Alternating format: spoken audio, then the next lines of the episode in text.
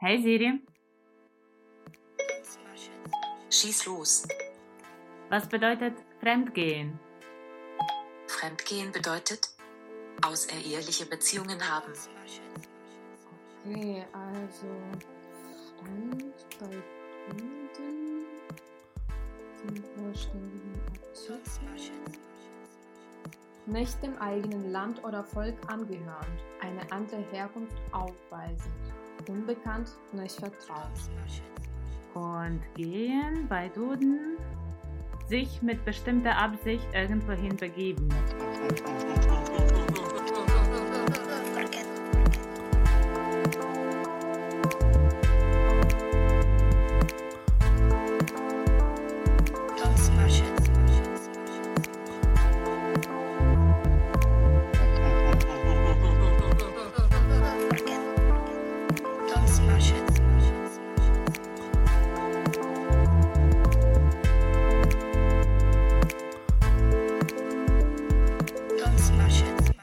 Hallo, wir sind Maria und Maria? zwei junge Ukrainerinnen, die in Deutschland leben, studieren und arbeiten. In diesem Podcast versuchen wir herauszufinden, wann sich Deutschland wie zu Hause und wann wie ein fremdes Land anfühlt. Wir reden über Identitäts- und Magenprobleme, Geld- und Emotionssparsamkeit und über das Abschließen der Versicherungen und alter Freundschaften. Einen wunderschönen guten Morgen, Maria. Danke. Sehr wunderschön. Geht es dir gut? Ich habe dich lange nicht mehr gefragt, wie es dir, gu äh, wie es dir Wie, geht. wie es mir gut geht, ja. wie es dir gut geht. Also mir Erzähl geht mal.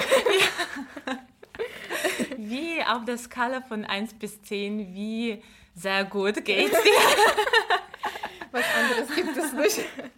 Mir geht's gut, danke. Ich habe gestern, äh, ich habe letzte zwei Tage einen Besuch aus äh, Darmstadt em empfangen. Eine alte, gute Freundin von mir, die ich noch auf dem Krim kennengelernt habe. Genau, und mir geht's gut. Es waren zwei Tage gute Kommunikation. Und ja, und ich habe sie ehrlich gesagt auch über unser heutiges Thema auch gefragt, einiges. Ah, hat sie Ja. dir schon ein bisschen was erzählt, was für Märchen sie sich wünscht? Ja, genau, wir reden heute über Märchen. genau.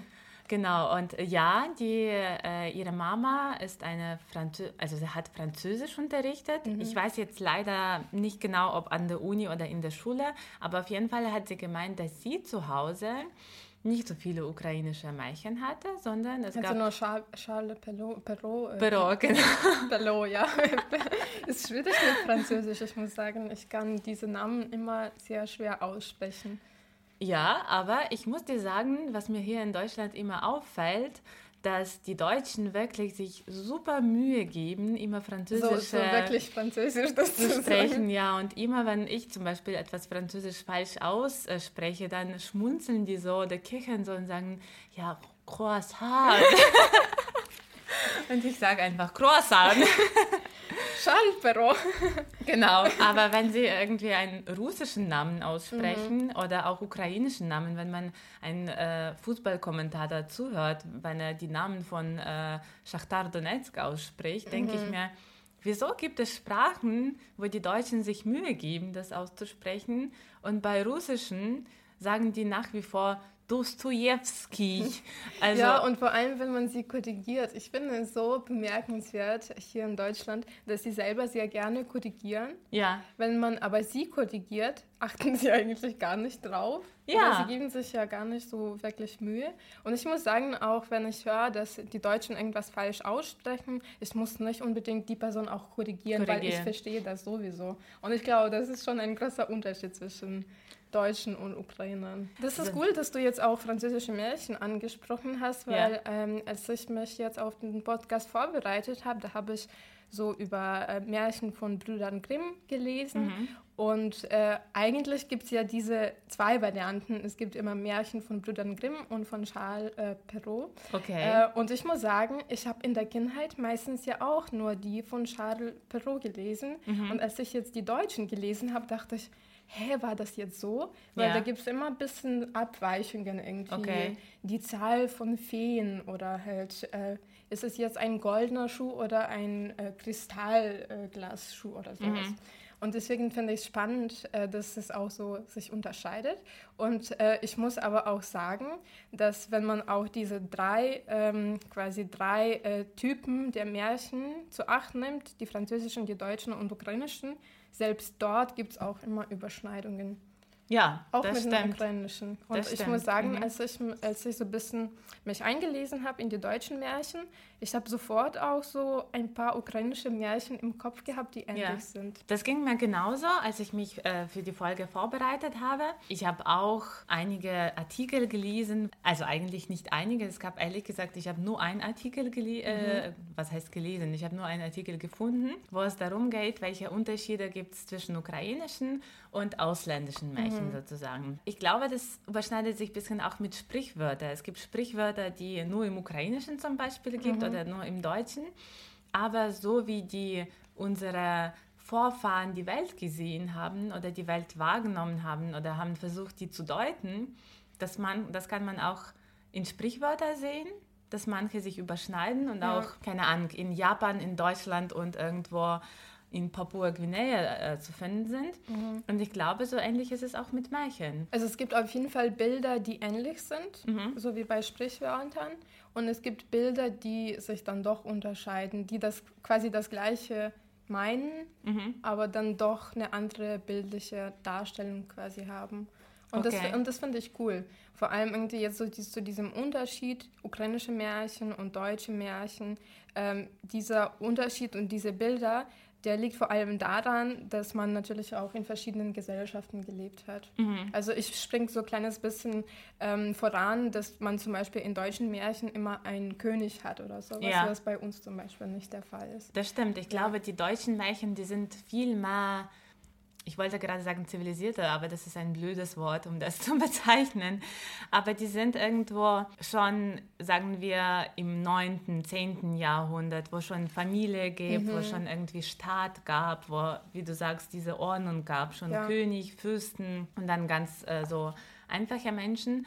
Und ich glaube, in ukrainischen Märchen ist es nur so Ganz simpel irgendwie. Ganz simpel und ganz der Anfang Ja. der Entwicklung. Ich, ich muss sagen, das ist auch spannend, weil ich habe beides in der Kindheit gelesen, sowohl ukrainische Märchen als auch die deutschen und ich habe auch beides, beziehungsweise französischen, äh, ich habe beides auch geliebt, aber das hat für mich immer so zwei Welten dargestellt, weil bei ukrainischen Märchen war es dieses simple Leben, womit Ja. ich mich identifizieren konnte ja, und bei Deutschen, das, es war so ein Traum. Welt, äh, eine Traumwelt sozusagen. Das Leben, wie ich mir das wünschen könnte. ja, Ich wäre gerne eine Prinzessin oder halt eine Bäuerin, die einen Prinz heiratet, Ja, so blöd ja, gesagt. mhm. Ja. Das stimmt. Das, es ging mir genauso. Ich habe auch bei der Vorbereitung ist mir aufgefallen, also die, die ukrainischen Märchen hatten selbstverständlich einen Einfluss auf mich, aber ich wollte als Kind mit denen mich nicht identifizieren, weil das war hier. Und man wollte selbstverständlich eine Prinzessin sein. Also mein Lieblingsmärchen war Aschenputtel. ja, Und manchmal schäme ich mich dafür, weil ich mir denke, oh mein Gott, ich war eine dieser Mädchen, die einfach Prinz heiraten wollte. Wie? Das waren aber Uncool. alle so, oder? Ja, das stimmt. Also weil du schon Aschenputtel angesprochen hast, Ja, darf mhm. ich anfangen mit Aschenputtel?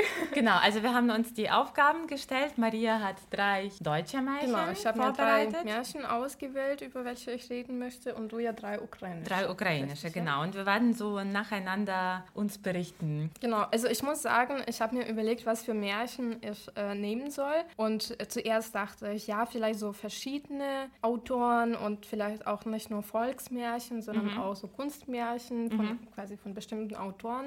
Aber dann dachte ich, das ist dann viel zu viel und dann verliert man vielleicht auch diesen roten Faden.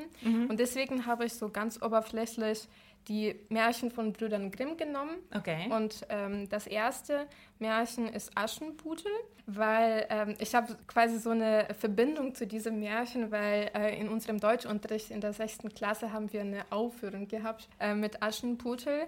Und ich glaube, das ist ein Märchen, das auch in der ukrainischen Gesellschaft sehr bekannt ist. ja, Äh, Das heißt, man identifiziert das nicht unbedingt mit so Deutschen. Äh, Das heißt, jeder Ukraine, jedes ukrainische Mädchen kennt das ja auch. Ähm, Und ich habe mir das nochmal jetzt gelesen und ich war, ich muss sagen, ich habe sehr viel gelacht. Okay. Ich habe mir auch einige Sätze äh, aufgeschrieben, wo ich dachte, wer macht das so überhaupt? Ja. Äh, und zwar, also ihr kennt ja, wie diese Geschichte vorgeht. Ähm, es gibt einen reichen Mann, seine Frau stirbt und der hat eine Tochter. Irgendwann heiratet dieser Mann eine böse Stiefmutter, ganz klassisch, mit zwei Tochtern, Ja. Töchtern. Ähm, und diese böse Stiefmutter ähm, ist natürlich neidisch auf die Tochter, die natürlich auch hübsch ist und so. Und äh, die sagt, nee, du musst jetzt irgendwie so die ähm, irgendwie Haushaltssachen machen und Ja. äh, nicht bei uns wie in unseren Gemächen schlafen, sondern in der Asche. Deswegen heißt das Mädchen auch Aschenputtel. Und dann irgendwann gibt es ein ähm, so Tanzevent äh, von dem König. Ich mag das alles modern. äh, wo äh, sich, Happening. Äh, und diese äh, zwei ähm, Damen, die Töchter und die Mutter, die äh, bereiten sich auf diesen Ball. Ball heißt es oder wie heißt es eigentlich auf Deutsch? Auch Ball? Tanzevent. Ja. Ich sag weiterhin Tanzevent. Performance. passt auch. Die, äh, genau, die wollen ja auf diesen äh, Tanzevent, weil äh, nämlich dort ein Casting stattfindet. Ja. Wer kriegt den Prinzen? Ohne Heidi Klum. Ich muss sagen, ich habe mir das genauso vorgestellt. Das ist so ein Prinz wie so Heidi Klum in so äh, irgendwie im Pelzmantel oder Ja. so. Und vor ihr die Damen Die in Damen, ihren ja. besten Kleidern. Genau, äh, so viel dazu. Äh, und dieses Aschenputtel will natürlich auch den Prinzen heiraten. Man, ich frage mich nur, so, was ist so diese Intention? Wieso muss man dieses Glück nur so mit Prinzen heiraten Ja. verbinden? Aber das ist jetzt nicht so wichtig. Äh, man weiß, dass in, in der deutschen Variante nicht die Fee, also nicht diese Zauberin äh, dem Aschenputtel hilft, sondern am Grab ihrer Mutter wächst ein Baum und dieser Baum gibt diesem Aschenputtel Kleider und schöne äh, Schuhe und so. Ähm, und ich war auch überrascht. Ich war, ich habe immer gedacht, dass es nicht ein goldener Schuh war, sondern so ein Kristallschuh, Kristallschuh, ja. weil ich glaube, das, das kam ja. Mhm. ja, von, ich glaube, von äh, Trickfilmen und von dem Film. Ähm, das war aber in, in der deutschen Variante ein goldener Schuh. Äh, und ich fand es witzig, wie überhaupt dieses erste Treffen mit dem Prinzen stattfindet. Weil dieses Aschenputtel taucht dann irgendwann auf auf diesem Tanzevent, ähm, auf diesem Fest. Und äh, alle sehen sie, keiner erkennt sie, selbst ihre Familie nicht, was ich Ja. auch richtig witzig finde Ja. dass sie so anders aussieht, dass man nicht mehr weiß, wer das ist. Und das Prinz sofort sagt, das ist meine Tänzerin. Okay. Der sagt das tatsächlich und dann tanzt er nur mit ihr. Das heißt, bei ihm merkt man sofort schon diese so Besitzgefühl. Jagd. Ich habe dich gefunden, du bist mein next Germany's Topmodel. Ja. Genau. Ähm, und dann irgendwann äh, wird es ein bisschen grausam, Mhm. weil man weiß, dieses Aschenputtel flieht von, äh, von diesem Ball. Ähm, und äh, irgendwann will der Prinz sie finden und Mhm. er kommt nach Hause zu dieser Familie, wo sich auch die anderen zwei Töchter befinden, die super neidisch sind, dass jetzt irgendeine andere Frau den Prinzen kriegen will. Und ähm, gena genau diesen Teil gab es ja in der französischen Variante nicht, dass die Mutter von diesen zwei ähm, Mädels sagt, ihr sollt euch die Zehen abschneiden oder halt äh, die Fersen, um in den Ja. Schuh reinzupassen. Ehrlich gesagt, als du gesagt hast, Charles Perrault und Bruder Grimm, irgendwie Mhm. Unterschiede, dachte, äh, wollte ich dich fragen, wo war es grausamer? ich glaube, bei Bruder Grimm. ja, die Franzosen waren eher so Trash. Aber es gibt auch ein Märchen, wo es auch andersrum ist. Okay. Also jetzt in Aschenputtel sind die Deutschen grausamer und das Okay. ist ein Merkmal für mich äh, der deutschen Märchen, dass die schon ziemlich grausam manchmal Das sind. ist alles härter, so Genau, ist, ja. irgendwie vor allem das, irgendwie, äh, das hat ja auch mit dieser Körperlichkeit zu tun, dass man zum Beispiel die Zehe abschneidet. Also das ist für mich etwas, wo, also äh, als Kind kann ich mir das nicht vorstellen, dass ich das für normal halten würde. Mhm, mhm. Genau. Ähm, und was ich auch noch interessant fand, ähm, als halt dieser Prinz dann doch eine falsche Frau äh, zu diesem Schloss fahren will, sagen die Tauben, die dem Aschenputtel geholfen haben bei Linsenlesen und so weiter, Ja. weil Mhm. Aschenputtel hatte ja immer diese Aufgaben, die es erledigen musste. Und diese Tauben sagen quasi dem Prinzen, die flüstern ihm ins Ohr, du hast die falsche Frau, die richtige sitzt zu Hause. Ja. Und ich muss sagen, das hat mich sofort da, daran erinnert, wie so die Deutschen ihre Nachbar anzeigen, wenn sie zum Beispiel jetzt am Sonntag oder halt nach 22 Uhr viel zu viel Lärm machen. Ja. Ich weiß nicht, ob es jetzt damit zu tun hat, aber genau jetzt, irgendwie, da ich jetzt schon seit sechs Jahren hier in Deutschland bin, Ja. fällt es mir so auf, dass eigentlich in diesem Märchen man schon so ein bisschen sieht, dass irgendwie man weist immer darauf hin, wenn irgendwas falsch ist. Genau, und ich glaube, etwas, was man schon so ein bisschen herauskristallisieren kann aus diesem Märchen, das sind ähm, Figuren zum Beispiel. Es gibt immer einen passiven Vater, Ja. Mhm. der irgendwie unbewusst diese böse Stiefmutter heiratet. Mhm. Und ich glaube, das ist ähm, ganz interessant, weil wir das ja auch im Ukrainischen haben. Das ist auch irgendwie diese böse Stiefmutter, Mhm. gab es immer. Und so die richtige Mutter taucht eigentlich fast nie auf. Ja, das Ich, stimmt. ich frage mich, also ich muss sagen, ich habe ähm, keine Lösung gefunden, beziehungsweise ich habe viel gelesen, aber ich habe ähm, ni- nirgendwo gefunden, wieso zum Beispiel so die richtige Mutter fehlt.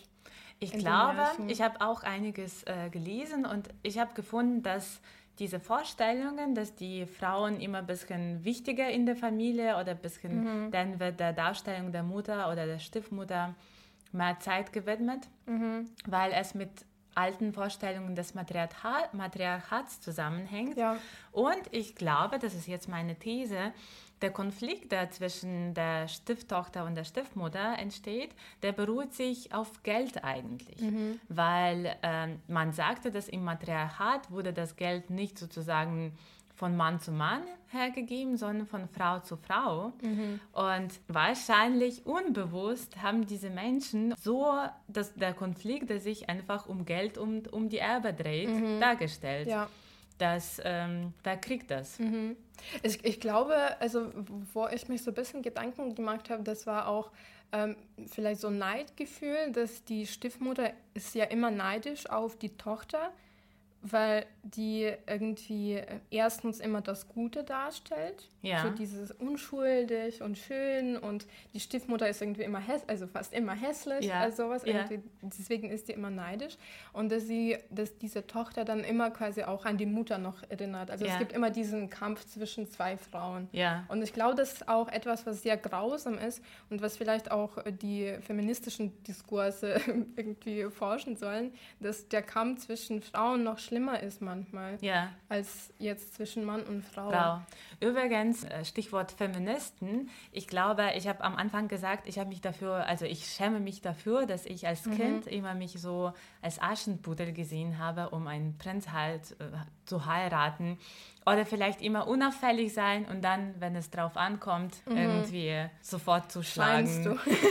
Aber vor vier oder vor fünf Jahren habe ich äh, Aschenputtel-Verfilmung, irgendwie war das so ein äh, fauler Tag und ich habe mit einer Freundin von mir den, die Aschenputtel-Verfilmung angeschaut, wo Kate Blanchett die Stiefmutter äh, spielt. Und die macht das super. Und die Freundin von mir, die ist ein bisschen älter als ich und äh, ja, also hat schon auch viel Erfahrung mit in Beziehungen, Familien. Und dann hat sie gesagt, ich bin das, ich bin die Stiefmutter. Das Ich bin muss ich. sagen- ich bin nicht Aschenputtel. Ja. Und ich konnte sie so verstehen, Ja. weil ich muss sagen, mit Alter hat es bei mir auch so Bei verschoben. mir auch. Ich Also möchte identifiziere- diese Stiefmutter sein. Ich möchte meine Kinder und meine Interessen lobbyieren sozusagen. Ja. Und ich brauche keinen Prinzen. Ich brauche einfach einen Mann, der irgendwie nichts sagt. und ich mache alles für mich. Dann bist du eigentlich bei deutschen Männern richtig. Ja, stimmt. Weil das Thema der letzten Folge. Ja, ich muss sagen, das ist es bei mir genauso. Ich kann mich mehr so mit jetzt mit bösen Stiefmuttern identifizieren. Und das ist ja genauso ähnlich mit Figuren der Hexen und so Ja. in, ähm, irgendwie in diesen Volkssagen dass diese Hexen immer als was Böses gesehen werden. Ursprünglich war es aber nicht so. Das waren halt Frauen, die meistens alleine gelebt haben im Wald äh, und haben da ein bisschen so Zauberkräfte irgendwie gehabt oder haben irgendwelche Kräuter gesammelt. Und das war natürlich für Leute komisch, dass sie sich jetzt nicht an die Gesellschaftsmuster anpassen wollen und jetzt nicht den Prinzen heiraten, sondern die wollen dann selber einfach äh, Lone äh, Wolf-Leben führen. Und das, ist, das hat sich mit der Zeit dann so äh, verändert, dass das irgendwann einfach dem Bösen quasi ähm, zugeordnet wurde. Dass eine Frau, die allein lebt und man weiß nicht, was sie so treibt, die ist auf jeden Fall böse. Böse, ja. Genau, Mhm. und ich muss sagen, ähm, das wurde uns so quasi transportiert durch diese Märchen und deswegen habe ich mich immer mit Guten identifiziert. Mhm. Und jetzt sehe ich, dass genau die Guten, die sehr schwache Figuren waren. Ja, okay. Und dass ich dann eher dann auf der bösen Seite stehe. Mhm. So, also mit gerade. das mit schwachen Figuren, da, also wenn ich über mein Märchen Mhm. spreche, dann, also Dann kannst du gleich vielleicht auch. anfangen Ja. damit. Ja, weil ich glaube, im ukrainischen Märchen, als ich wusste, wir reden über Märchen und ich habe einfach von meinem Restwissen über Märchen, weil ich ja keine Kinder habe oder so, also ich befasse, mein letzter Stand mit Märchen war, keine Ahnung, als ich zehn oder neun war oder ich weiß nicht, habe ich mich daran erinnert, wie war es so in ukrainischen Märchen und mir sind zwei Sachen aufgefallen, sofort ein, eingefallen oder aufgefallen. Beides. Beides, ja. Erstes, dass es äh, ganz viele Märchen mit Tieren gibt im Ukrainischen und dass schwache Figur beziehungsweise gute Figur nicht unbedingt schwach ist, sondern dass sie immer, also wir haben auch kräftige Figuren in Märchen, aber dass sie mit List und Klugheit doch gewinnt. Ja. Also nicht wie Aschenputtel, der quasi alles gegeben wird, ja. Nein, Sie- ist, sie ist tatsächlich sehr passiv. Eben, deswegen, genau. Ja. Sie leidet einfach, ja, irgendwie trennt äh, Buchweizen von Weizen irgendwie und leidet. Mhm. Ja. Also das ist irgendwie Ja. meine Vorstellung. Und im ähm, Ukrainischen sind die schwach auch, aber die im entsprechenden Moment zeigen die meistens nicht die Kraft, also die körperliche Kraft, sondern List, Klugheit. Mhm. Ja. Und dann irgendwie finden sie den Weg aus ihrem Elend. Mhm. Und das passiert im Märchen, im ukrainischen Märchen, das heißt Ivasek Telasek. Ich liebe dieses Märchen. Ich habe mir das auch heute früh Ja? nochmal gelesen. Ja, ich muss sagen, ich habe das Märchen tatsächlich ähm, oft gelesen und auch angeschaut. Und ähm, Ivasek Telasek, keine Ahnung, wie du das- zu übersetzen, weil Ivasek, das ist eine äh, Verniedlichung des Namens Johannes, Ivan. Also so wie was Johannschen. und Telasek Also sie hat aus einem Holz diesen Jungen gemacht. gemacht, war so wie ein, ja, so eine Bezeichnung für diesen. woher der, dieser Junge kommt Ja, ja, sozusagen. ja. Also die Geschichte geht so. Es gibt eine alte Oma und ein alter Opa. Sie wohnen zusammen äh, und die haben keine Kinder und hatten keine irgendwie das ganze Leben gekriegt. Ich muss sagen, dieses Schema passiert ganz oft in osteuropäischen Märchen, dass Großeltern bzw. Oma und Opa alleine sind und Angst vor Einsamkeit haben. Das ist auch etwas Ukrainisches, weil bei uns ist schon dieses, ähm, dieser Gedanke ausgeprägt, die Kinder müssen sich um Eltern kümmern. Zum Beispiel Altersheim ist die Idee, die in der Ukraine noch nicht ziemlich schlecht gesehen, habe Genau, ja. das Gefühl.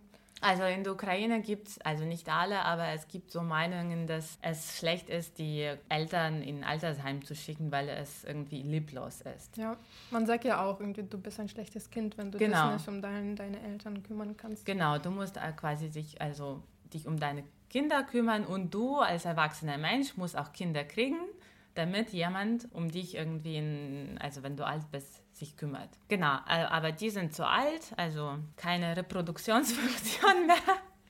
Und die werden kreativ. Die Frau hat so eine Sehnsucht nach Kind, dass die dem Mann sagt, geh mal in den Wald, bring mal ein Stück Holz und mach mir eine Wiege.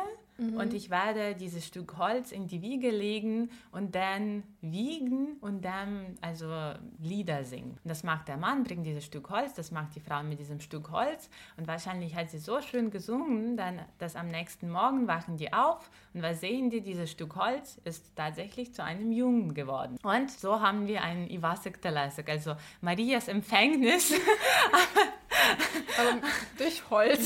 Holz. Genau. Und Ich will nicht interpretieren, was jetzt Holz heißt. Ja, egal wie. Und, ja, und wie dieses Stück Holz ausgesehen hat. egal. Dafür habe ich auch ein Märchen. Okay, gut. Also Das ist, das ist auch etwas, als Kind hat man null Interpretationen da. Das ist gut. Also ich muss sagen, meine, als ich mir diese Märchen nochmal gelesen habe, jetzt im Erwachsenenalter, ha, habe ich eine, einfach alle Illusionen zerstört, die ich im Kindheit Ja. hatte. Das ist so schlimm. Am besten Märchen jetzt nicht lesen im Genau. Erwachsenenalter, weil dann sieht man so viele, zu viele Deutungen, zu viele, zu viele ja, zu viele Interpretationen. Elemente, die dann mehrdeutig sind. Ja, wahrscheinlich ist Freud zur Psychoanalyse auch durch Märchen gekommen. Der Auf hat die Märchen Fall. als Erwachsener gelesen und Ja, dachte, ja. what the fuck? What is wrong with you?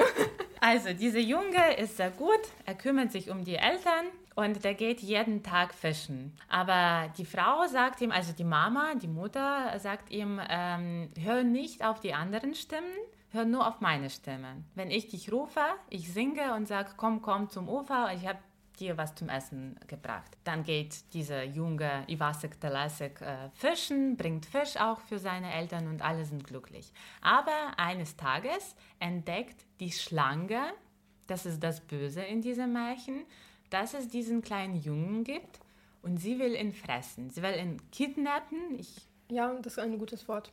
Ich Ja. habe das auch immer benutzt, als ich über dieses Märchen geredet habe. Also genau, also sie will ihn kidnappen und diesen Jungen fressen. Wieso sagen, also die heißt im Märchen wirklich Schlange, aber da muss man sich nicht die Schlange vorstellen wie ein Tier, sondern das ist auch was Typisches für ukrainisches Märchen, dass das Böse immer so ungenau beschrieben wird. Also das ist irgendwie eine Mischung immer aus Tier und aus Mensch. Ja. Also in Zeichentrickfilmen wird diese Schlange eigentlich so wie eine Frau dargestellt, in so Tracht und so, aber mit Schlangenkopf dann. Ja.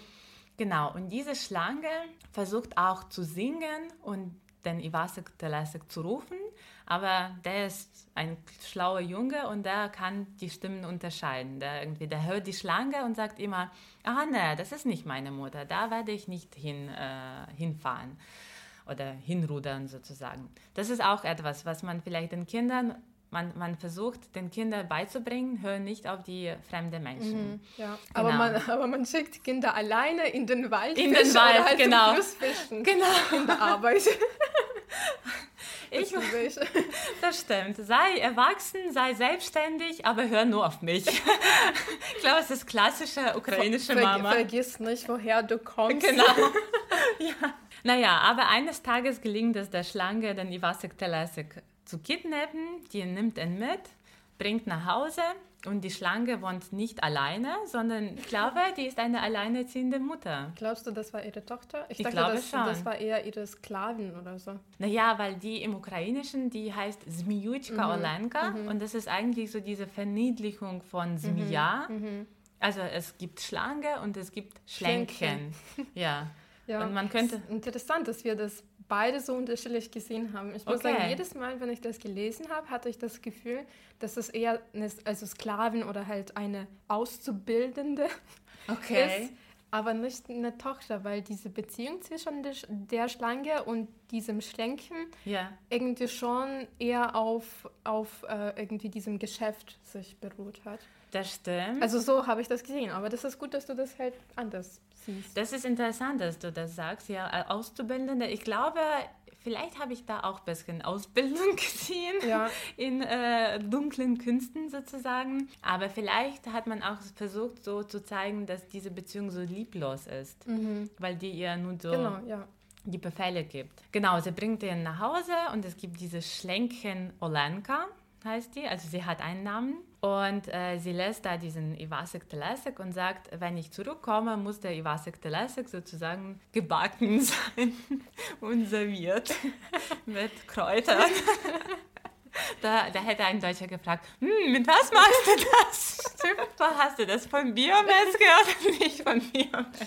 Der Gärtner aber um die Ecke ist aber richtig gut. Du sollst auf jeden Fall die Kräuter von seinem Garten holen. Genau. Aber äh, was auch so ein bisschen grausam ist eigentlich, dass dieser Junge dann im Ofen gebacken war und dass man Ja. irgendwie das nicht in die Frage stellt, dass da ein Kannibalismus irgendwie. Wobei, okay, das ist die Schlange, vielleicht, also Ja, die man- kann ja, auch. ja. Aber lange Rede, kurzer Sinn.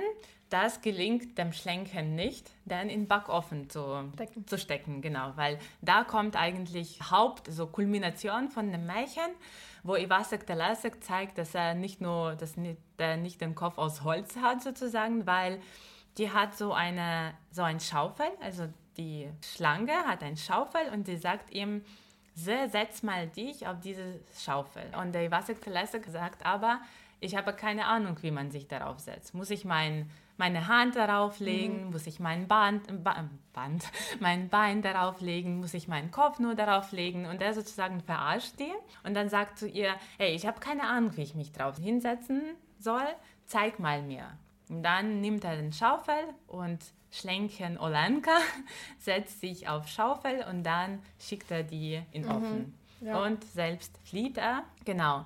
Dann aber kommt die Schlange, sieht das Ganze, dass ihre Auszubildende oder dass, dass ihre Tochter im Ofen ist und dass der und ich glaube, ich glaube, sie haben halt, sie hat das Fertige gesehen, dass irgendwas im Ofen ist. Ja, und genau. Sie haben das ja gegessen. Sie haben das gegessen. Sie hat auch ja. Gäste mitgebracht und die haben das äh, gegessen. Und äh, Ivasek Telesek hatte aber so viel Spaß daran, der ist irgendwie nicht so, sofort geflohen, sondern der hat immer, der saß im Busch und hat immer so geflüstert, hm, wie schmeckt Olenka? Mhm. Also wie schmeckt deine Tochter oder Auszubildende, genau. Und dann irgendwie Schlange hat festgestellt, okay, das ist kein Ivasek Telesak, was wir hier ge gegessen haben, sondern der ist weg. Und die fängt an, ihm nachzurennen. Und der Telesak klettert auf einen Baum und äh, die Schlange fängt an, diesen Baum zu, zu fressen, so, genau, Stück für Stück. so dass der Baum bald fällt und der Telesak muss wieder irgendwie den Weg finden, wie er, wie er zu Eltern kommt. Und dann sieht er, dass die Gänse im Himmel ziehen. Und er ruft zu denen, nehmt mich mit und bringt zu Eltern. Das ist so schwierig jetzt, das ins Deutsche zu übersetzen, mhm. weil ich kenne das alles so nur auf Ukrainisch. Und dann letztendlich ein Gans nimmt den Ivasek Talasek mit und bringt den zu Eltern zurück. Und mhm. die Eltern sind glücklich und geben noch äh, Weizenkorn äh, dem Gans und mhm. alle sind Weißt du, was ich, was ich interessant fand auch bei diesem Märchen, dass die Eltern dann irgendwann diese, diese Gans äh, sehen und sagen, ja, wir sollten das mal auch backen. Echt? Das genau. habe ich nicht. Das ist so ein Satz, weil irgendwie die Eltern haben irgendwie, die wussten, dass Junge fehlt, dass er nicht da ist und die essen irgendwas zu Hause mhm. und er sitzt draußen mit, diese, mit dieser Gans. Irgendwann sagt sie, ja, äh, zu, zu dem Opa, du kriegst jetzt ein Stück und ich krieg ein Stück. Und der sagt immer, und ich will auch. Und die denken, ah, das ist stimmt. nur so eine Stimme. Und dann irgendwann gucken sie nach draußen und da sitzt er und hält diese, dieses Fleisch sozusagen, ja. so wie sie das sehen. Ja. Und die sagt, ja, wir sollen das kochen. Und ich sage, nee, nee, die hat mir geholfen. Genau. Äh, sie soll was zum Essen kriegen. Und ich fand es eigentlich ein, ein für, also ich glaube, das ist eine sehr wichtige Passage, die einem zu verstehen gibt. Leute, die dir helfen, mhm. du musst denen immer dankbar sein. Das zieht sich durch alle ukrainischen Märchen, glaube ich. Ja, und das Essen auch wichtig ist, ja. weil ich glaube, diese Liebe von Mutter wird in diesem Märchen auch durch Essen ausgedrückt, ja, ja. weil der, wenn er fischt, aber eigentlich auch von dem Sohn auch, dass der bringt für dann, die Eltern genau für Eltern essen und sie bringt ihm immer zum Mittagessen auch Essen mhm. quasi. Und dass diese Liebe auch auf so ein Austausch. Genau, Austausch von Essen mhm. ist. Und dass wenn sie auch dies, diese oder diesen ganz freilassen, ich kann mich jetzt an richtigen Artikel nicht erinnern. Der Gans, ich glaube, ich habe die gesagt, aber ich glaube, das ist der Gans. Der Gans, okay. Naja, man, ja. Wir gucken. Entschuldigung. also. Das ist dieser Vogel, der ja. größer als Ente ist. Ist, ja. Und die geben ihm auch was zum Essen. Mhm. Und das ist so liebevoll im Ukrainischen beschrieben. Die äh, streuen dieses Korn unter dem Flügel, mhm. sodass er unter dem Flügel mhm. was zu essen gibt und dann... Zum Mitnehmen, bitte. Zum Mitnehmen, genau. Das ist interessant. Also ich, ich liebe dieses Märchen und ich habe das auch aus einem gewissen Grund auch heute gelesen. Äh, und zwar, an welches deutsche Märchen erinnert dich dieses Märchen, dieses ukrainische Märchen? Warte mal, dieser, der mit Raten gespielt hat, der für Raten. Das ist viel simpler. Die Gänsel und Gretchen? Ja, ja stimmt. Ja, das ist eigentlich das gleiche Schema. Aber dass die, also aber ich glaube, Gänsel und Gretchen, die werden. Die werden geschickt eigentlich. Genau, das Wald, ist ja. die grausame, der grausame Teil der Geschichte, dass die Eltern ja. die Kinder in den Wald schicken, weil die nichts zu essen haben. Die leben im Wald, der Vater ist Holzhacker und irgendwann geht es schlecht der Gesellschaft, ja. Wirtschaft stagniert, die haben kein Geld und deswegen sagt schon wieder die böse Stiefmutter, Also die echte Mutter ist wiederum, also schon wieder nicht da. Die sagt, wir sollen die Kinder in den Wald schicken, weil sonst sterben wir alle. Mhm. Und wenn jemand sterben soll, dann sollen das die Kinder sein. Mhm. Und der Vater ist immer diese gute Figur, der das nicht will, aber das trotzdem macht, weil er irgendwie unter der Macht dieser bösen Stiefmutter steht. Mhm. Und das, ich muss sagen, ich habe die ganze Zeit über diese Parallele nachgedacht. Das ist dann doch so ähnlich ist. Klar, also es gibt dann verschiedene Figuren, die noch dazukommen. Zwei Kinder, nicht nur ein Kind. Ja. Eltern, die dann absichtlich Kinder in den Wald schicken. Ich muss auch sagen, das erinnert mich an so, äh, wie ähm, Familie in Deutschland funktioniert. Mit 18 musst du ausziehen Ja. und Geh dich, weg. dich selbst versorgen. Ja. Mhm. Ähm, und dann, ähm, du hast ja jetzt diese Schlange angesprochen, die halt kein so festes Aussehen hat. Mhm. Und in der deutschen Variante ist es halt eine Hexe. Hexe. Mhm. Und ich glaube, in den ukrainischen Märchen ist es sehr oft so, dass man tatsächlich nicht so genau weiß, ob diese äh, böse Figur jetzt irgendwie ein menschliches Aussehen hat oder auch irgendwelche tierischen Merk Merkmale, sondern es verbindet sich immer ein paar davon. Mhm. Und ich glaube, in, in, in den deutschen Märchen ist es dann eher eine menschliche Figur, die halt vielleicht älter ist Mhm. und diese Zauberkräfte hat. Zu den ähm, bösen Figuren im ukrainischen Märchen. Ich kann mich nicht daran erinnern, aber als ich über ukrainische Märchen gelesen habe, hat sich herausgestellt, dass nicht nur Schlange oder Drache, beziehungsweise nicht Drache, sondern der männliche die männliche Schlange ja, ja. böse darstellen kann, sondern es gibt auch ein paar Märchen mit böser Figur, äh, Pferdekopf, Kobylecha Holova. Hm. Und ich, ich, kenne das, aber ich bin da auch nicht so gut informiert. Und es gibt nur in ukrainischen Märchen. Okay. Also das quasi, wenn etwas, wenn irgendwie ein Unheil kommt, dann kommt er in Form von einem Pferdekopf. Aber jetzt äh, zu dieser, zu, zu den bösen Figuren auch. Ist, äh, ist ganz Gretchen dein zweites Märchen? Genau, das, okay. ist, das ist mein zweites Märchen. Ich dachte, ich nehme einfach die, die man sehr gut kennt. Ja. Und ähm, ich muss sagen, die, dieses Muster, das, das ist ja genauso wie in Ivasek Talasik, dass diese Kinder irgendwann dieses Haus entdecken. Also die kommen selber dahin. Die werden nicht kidnappt von der Hexe, sondern die schafft es so, dass Kinder selber da reingehen wollen. Ich muss sagen, ich erinnere mich jetzt wieder an Twilight. Du musst eingeladen werden. so wie bei diesen Vampiren. Vampiren. Es gibt einfach, es gibt eine, einen Film, meine Lieblingskomödie heißt What We're Doing in the Shadows und das ist über eine Vampiren-WG und die ziehen in der Nacht durch Clubs, aber sie können einfach nicht so in den Club reingehen, Ja. sondern sie sagen immer dem Türsteher, lade uns ein, lade uns ein. Eine ukrainische Frau dem deutschen Mann lade mich ein.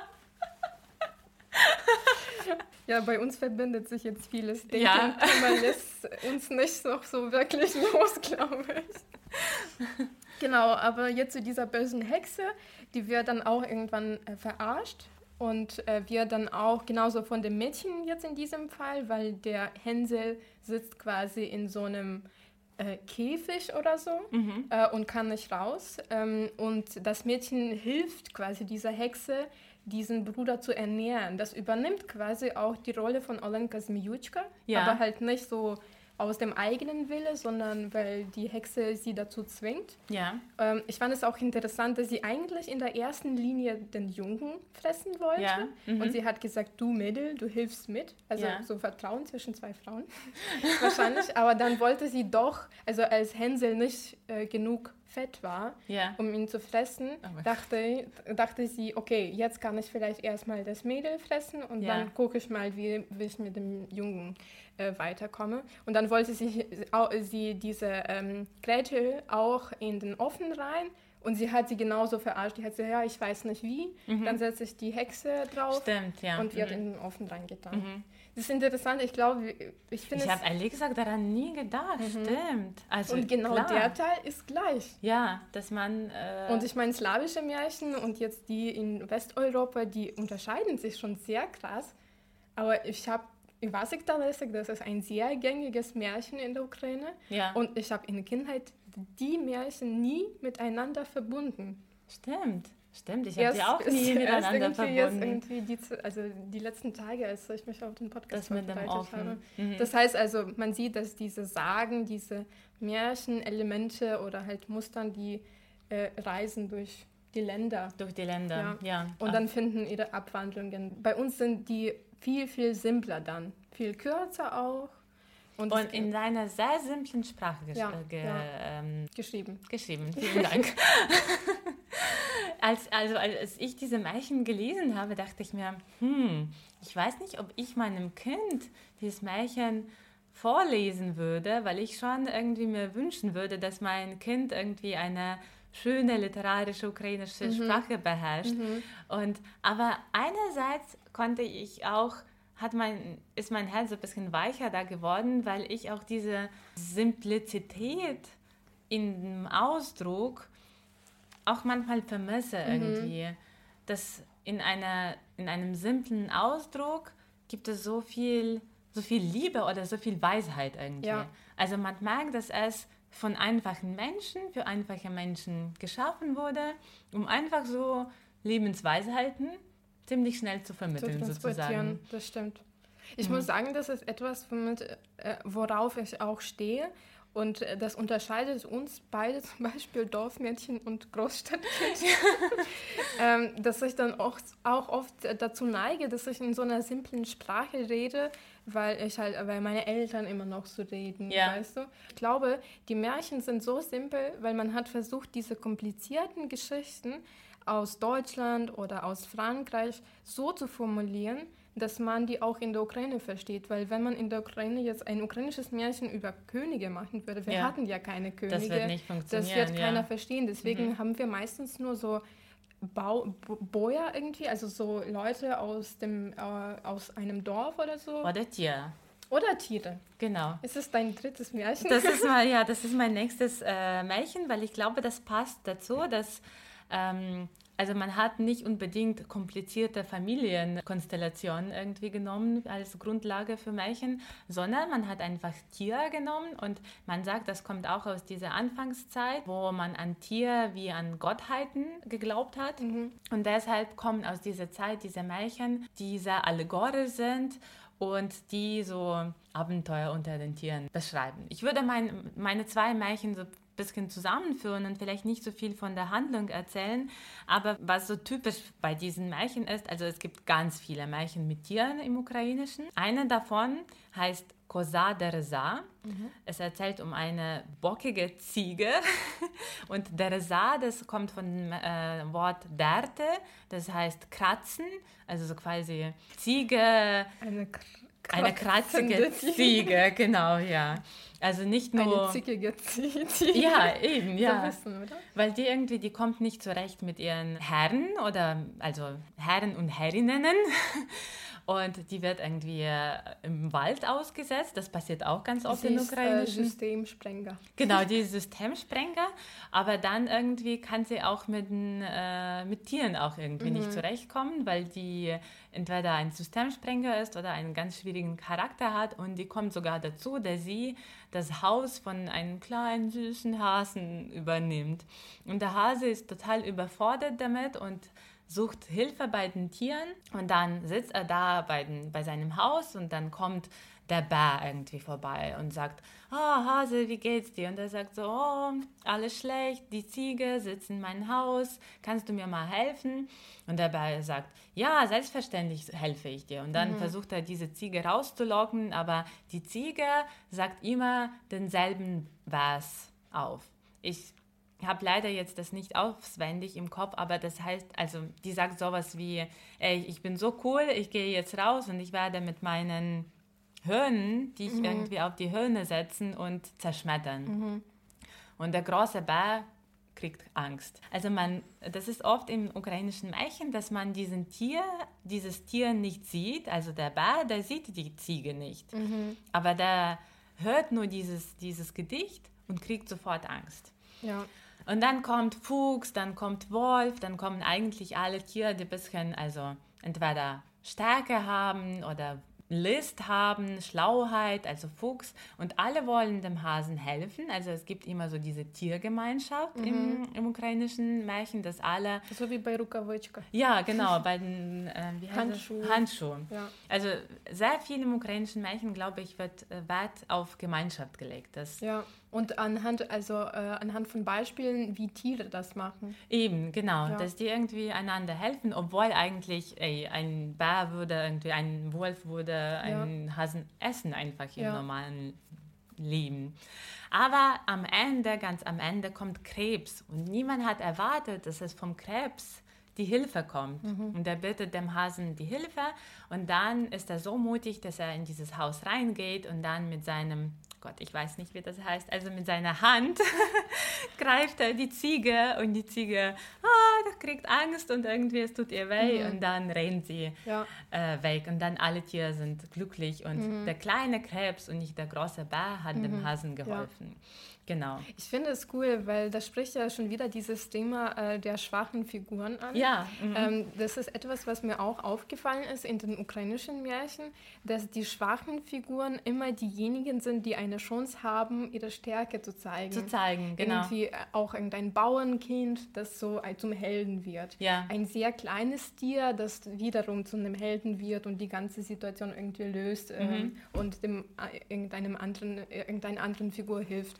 Und das finde ich etwas, was schon auch sehr präsent ist. Also diese schwachen Figuren in, der, in den ukrainischen Märchen Ja. geben den Außenseitern auch. Also Ja. ich habe mich oft als Außenseiter in der Kindheit gefühlt. Ja. Und ich glaube, dank diesen Märch- Märchen habe ich verstanden, auch die, die Kleinsten, auch diejenigen, die sich irgendwie sehr verloren fühlen Mhm. manchmal, können auch so große Taten machen. Äh, da stimme ich dir auch zu, weil ich glaube, mir als Kind, weil ich auch einige, also ich war in der Schule schon ein bisschen Außenseiterin und auch auf meinem Kinderhof, also war es für mich auch schwierig, dass diese Märchen mich so getragen haben, weil die irgendwie gezeigt haben, okay, glaub an dich und irgendwann kommt die Zeit, wo du irgendwie durch deine ungewöhnliche irgendwelche Gabe oder Fähigkeit doch einem helfen kann. Und Hauptsache, immer so diese Bereitschaft zu haben, einem zu helfen. Ja, ja, und vor allem, wenn du fleißig bist und Leuten hilfst, also vor allem allen Leuten, die dir irgendwie begegnen in diesen Ja. Märchen, dann kriegst du, dann wirst du belohnt. Und die Leute, die dann faul sind und das nicht machen, die werden auf eine gewisse Weise bestraft. Ich gebe nur einen kurzen Kommentar jetzt Ja. dazu und dann kannst du mit deinem weiteren Märchen machen. Aber ich glaube, mein drittes Märchen, also ich will das jetzt nicht so ähm, viel darüber diskutieren, aber das zeigt ja auch nochmal einfach diesen Unterschied der schwachen Figuren und wieso zum Beispiel, wenn ein Außenseiter oder eine Außenseiterin äh, ein deutsches Märchen zum Beispiel auch wie Dornröschen lesen würde, wieso man sich nicht so gut identifizieren kann mit diesen Figuren. Man will das sein. Dornröschen, das ist auch diese schlafende Schönheit, die auf ihr Glück wartet sozusagen, ähm, weil man eigentlich, man muss ja immer schön sein, weißt du, Ja, also das ja. transportiert äh, ganz andere Werte nicht, aber halt ganz andere Elemente, was musst du sein, um glücklich zu werden. Ja. Du musst schön sein, am besten Königstochter. Ja, so. genau. Oder wenn du halt nicht Königstochter bist, dann zumindest schön sein. Ja. Solche Sachen. Und das ist etwas, was, wo ich eine sehr große Unterscheidung sehe zwischen den ukrainischen und den deutschen, dass bei uns dann eher diese Hoffnung bei den Hoffnungslosen besteht, als Ja. bei diesen, die dann schon irgendwelche Privilegien haben. Ja, oder die irgendwie auch Überlebenskunst zeigen Mhm. äh, möchten. Und damit komme ich zu meinem letzten Märchen äh, und auch zu unserem nächsten Thema, der, Mhm. uns, unseres nächstes, nächstes Podcast. Ich konnte ohne Katze nicht äh, ausgehen, weißt du? Ja, das, ja, bei dir und Katze, man kann es so gleichsetzen. Ja, genau. Und äh, das Märchen heißt äh, Pan Koitsky. Oh ja. Genau, Ja. und der, das heißt irgendwie so, der Herr, Herr Kater. Also nicht der gestippelte, gestippelte Kater, sondern Herr Kater, der irgendwie alt und irgendwie auch so ein bisschen bockig war. Und der Herr setzt ihn in den Wald. Aber der Kater findet sich gut zurecht. Erstmal, der heiratet die Fuchs, Fuchs die Füchsin. Genau, die wohnen zusammen. Und ähm, genau, aber um sich irgendwie zu behaupten unter den anderen Tieren, wird er, ach Gott, ich habe es verstanden, wie das geht, aber auf jeden Fall, die Fuchsin erzählt allen, dass ihr Mann, der Kater, voll der grausame, das grausame Tier ist. Dass Mhm. wenn er irgendwie, wenn er die sieht, dann wird er die alle irgendwie zerschmettern, Ja. sozusagen.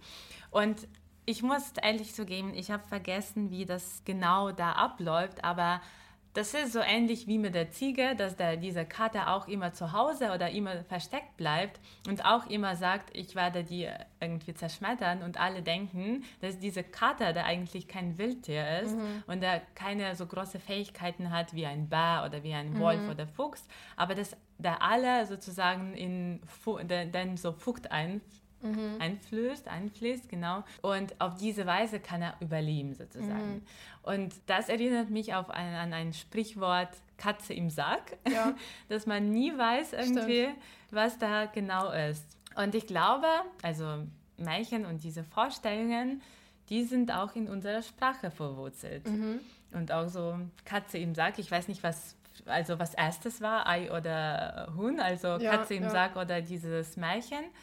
Aber ähm, ich würde mich sehr freuen, endlich mal, wir haben schon neun Folgen aufgenommen in deutscher Sprache und nächste Folge diese Sprache zu filmen. Wir haben acht aufgenommen. acht. Okay, acht. Entschuldigung, danke. Die neunte Folge wird über die Sprache sein. Ja, Ja. wem, wer gibt, wem? Ich glaube, ich habe die letzten zwei Male quasi die Aufgabe gegeben. ja, oh jetzt Gott, jetzt muss, jetzt bin ich äh, dran. Du kannst dir ein bisschen überlegen. Ich will nur ähm, auch noch dazu sagen, dass jetzt mit den Märchen, ich habe mich jetzt zum Beispiel auf so ganz oberflächlich auf diesen drei Mär Märchen Aschenputtel, Dornröschen und ähm, Hänsel und Gretel konzentriert. Aber ich glaube, klar, es gibt ja auch im, in den Deutschen, ähm, in dieser Folk Folklore, sagt man das so in Deutschland? Ja, ich glaube schon. ähm, auch Märchen mit Tieren und so weiter. Und ich glaube auch, dass es auch ähm, Fälle gibt, die, äh, wo halt auch kleine Tiere Stärke zeigen und so weiter. Und es gibt vielleicht auch Figurenkonstellationen, wo die schwachen Figuren dann doch ihre Stärke zeigen. Aber ich muss sagen, wenn, wenn wir jetzt über diese Stereotypen reden und generell, was am meisten populär ist, dann, weil ist, dann ist die Frage, wieso stehen Leute meistens auf solche Märchen wie Aschenputtel, Ja. Dornröschen? Ja. Klar gibt es andere, aber irgendwie als Kind wirst du dann dadurch geprägt, was du eigentlich am häufigsten liest. Und das Ja. sind halt solche Märchen. Aber ich will nur damit sagen, dass es viel mehr gibt. Und ich wünsche mir auch ein bisschen weiter irgendwie auch in dem Bereich zu forschen und ein bisschen mehr darüber zu lesen, um zu verstehen, was für Möglichkeiten gibt es mehr. Mhm. Und vor allem durch, wegen der Sprache und wegen den Bildern. Ja. Was für Bildern hat man im Kopf, wenn man zum Beispiel ähm, jetzt auch irgendein Wort sagen will, man, einem fällt es nicht auf und man denkt, okay, ich muss jetzt, also weil a- dann arbeitest du mit deiner Vorstellungskraft und du versuchst aus bestimmten Elementen ein bestimmtes Wort zu bilden. Und ich glaube, das ist etwas, wo wir uns dann unterscheiden, weil wir durch andere Bilder geprägt, Geprägt sind, mit sind, ja. welchen wir aufgewachsen Klar, sind. und da Ja. entstehen auch Missverständnisse Ja. irgendwie, weil jeder so eigenes Bild dann Ja. hinter diesem Ja. Wort hat. Ja. Ich habe gerade, hast du erzählt über diese Märchen, die irgendwie Vorstellungen prägen. Und ich würde dich bitten, bis zur nächsten Folge ein paar Wörter aussuchen im Ukrainischen die, und vielleicht im Deutschen, die für dich unübersetzbar sind. Vielleicht so, keine Ahnung, zwei Wörter aus dem Ukrainischen, die für dich diese Realia da bezeichnet. Ja. Irgendwie, die du den Deutschen viel beschreiben und erklären musst. Ja, okay. Und vielleicht was aus dem Deutschen, was, äh, was so Das ist, unübersetzbar das, ist. das ist so cool, weil ich glaube, im Gespräch fallen mir solche Sachen sehr schnell ein. Ja. Wenn ich irgendwas erklären will, dann sage ich, es lässt sich nicht übersetzen. Besetzen, ja. Aber ich muss mir überlegen, was genau das war, weil ich will nicht, dass das so auch Sachen sind, die dann jeder sowieso kennt. Aber Ja, also das muss nicht, ähm, keine Ahnung, Aufenthaltstitel sein. Ja, nee, nee, so. okay, ja. Das ist auch schwer zu übersetzen. Ja. Aber vielleicht etwas, wo auch irgendwie Vorstellungen, Folklore, Lebensweise so sich Ah, ich glaub, zusammenbündelt. ja, ich glaube, es gibt viel in der Mythologie, wo ich tatsächlich Schwierigkeiten habe, das Deutschen zu erklären. Zu erklären. Und ich glaube, ich würde das gerne machen, auch vielleicht ein kleines bisschen als Fortsetzung der heutigen Folge, Ja. weil ich auch sehr große Schwierigkeiten habe, das so zu erklären, wie das eigentlich ist, weil hier in Deutschland diese mythischen Figuren oft nicht vorhanden sind. Gut. Ja, okay. Ich freue mich sehr. Dankeschön. Danke dir für diese schöne Aufgabe. so, äh, wir verabschieden uns. Wir bedanken uns auch für das Zuhören. Äh, folgt, folgt uns auf Instagram und Facebook, Fremdgehen Podcast. Genau. Schreibt uns Kommentare, Feedback. Wir sind für alles dankbar und wir freuen uns auf jede Kommunikation mit euch. Genau. Dann bis zum nächsten Mal. Ciao. Tschüss.